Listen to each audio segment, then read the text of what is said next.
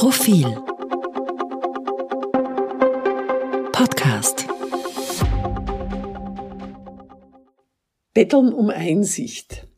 Liebe Gewalttäter, ihr könnt es nicht wissen, aber Frauen umzubringen ist nicht okay.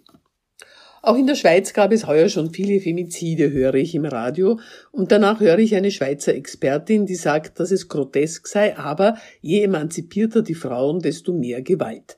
Sie sagt es nicht entschuldigend, sondern erklärend. Wieder einmal erklärt jemand Morde an Frauen damit, dass die Frauen den Männern, also manchen Männern, also das heißt eigentlich erschreckend vielen Männern, zu selbstbestimmt sind und danach wird wieder einmal die Männerarbeit, das therapeutische Einwirken auf gewaltbereite Männer als Ausweg gepriesen, bei dem die Gewalttäter lernen sollen, dass Gewalt gegen Frauen, auch gegen Selbstbestimmte, nicht okay ist.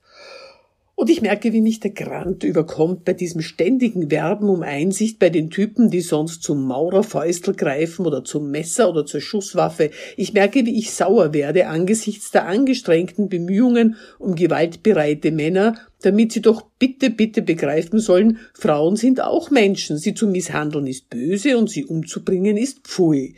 Wissen Sie ja sonst nicht. Hat Ihnen ja noch niemand gesagt. Jetzt weiß ich schon, dass die sogenannte Männerarbeit nützlich ist, weil es die Typen mit dem griffbereiten Messer nun einmal gibt und weil man alles daran setzen muss, ihnen das Messer nicht nur physisch, sondern auch mental abzunehmen.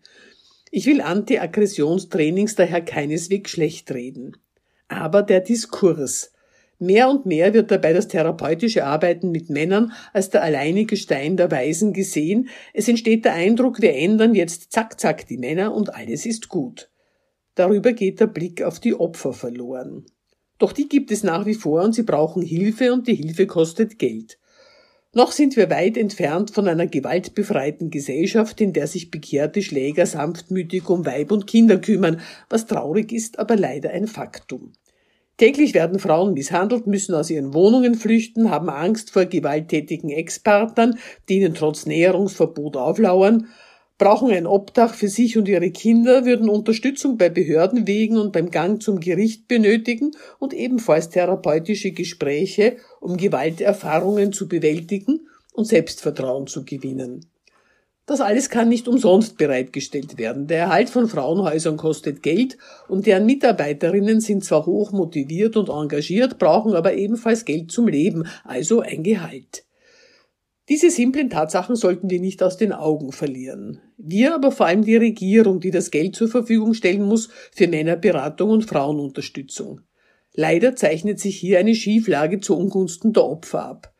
700.000 Euro Förderung für die Frauenhäuser im heurigen Jahr steht ein 12 Millionen Euro Budget für Täterarbeit und Männerberatung bis Ende 2022 gegenüber.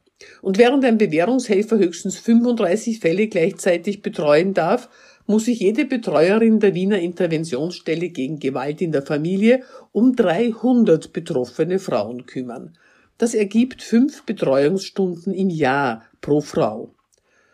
Noch einmal, nichts gegen das Einwirken auf Männer, auch wenn es mich grundsätzlich mit Ärger erfüllt, dass bestimmten Typen das Totschlagen oder das Halbtotschlagen von Mitmenschen erst ausgeredet werden muss und nichts gegen Geldmittel dafür. Aber die Opfer dürfen nicht zu kurz kommen. Männerberatung macht den Schutz von Frauen nicht überflüssig. Solange es Männer gibt, die nicht begriffen haben, dass die Misshandlung von Angehörigen nicht zu ihren naturgegebenen Rechten gehört, gibt es Opfer, die geschützt und unterstützt werden müssen. Als Wundermittel darf die neuerdings verpflichtende Gewaltpräventionsberatung von Tätern nach einem Betretungsverbot im Übrigen schon deshalb nicht betrachtet werden, weil sie bloß sechs Stunden umfasst. Mehr Vorbeugung ist von Rechts wegen nicht vorgesehen. Gehofft wird, dass sie als Initialzündung wirkt und Männer dazu bringt, freiwillig eine längere Therapie zu beginnen. Die Kosten dafür müssen sie allerdings selbst aufbringen. Preisfrage. Wie viele werden das wohl tun und wie viele werden es sich leisten können?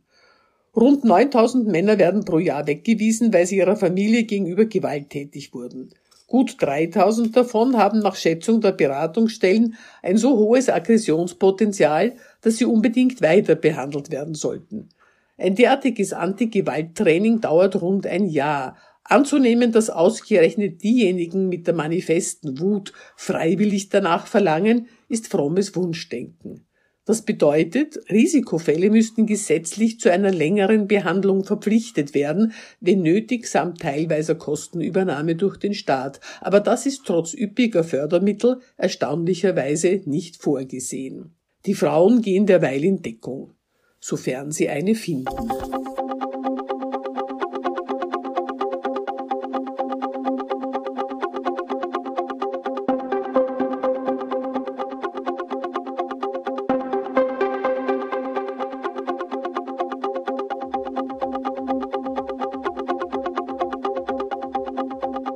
Mehr zum Thema auf Profil.at.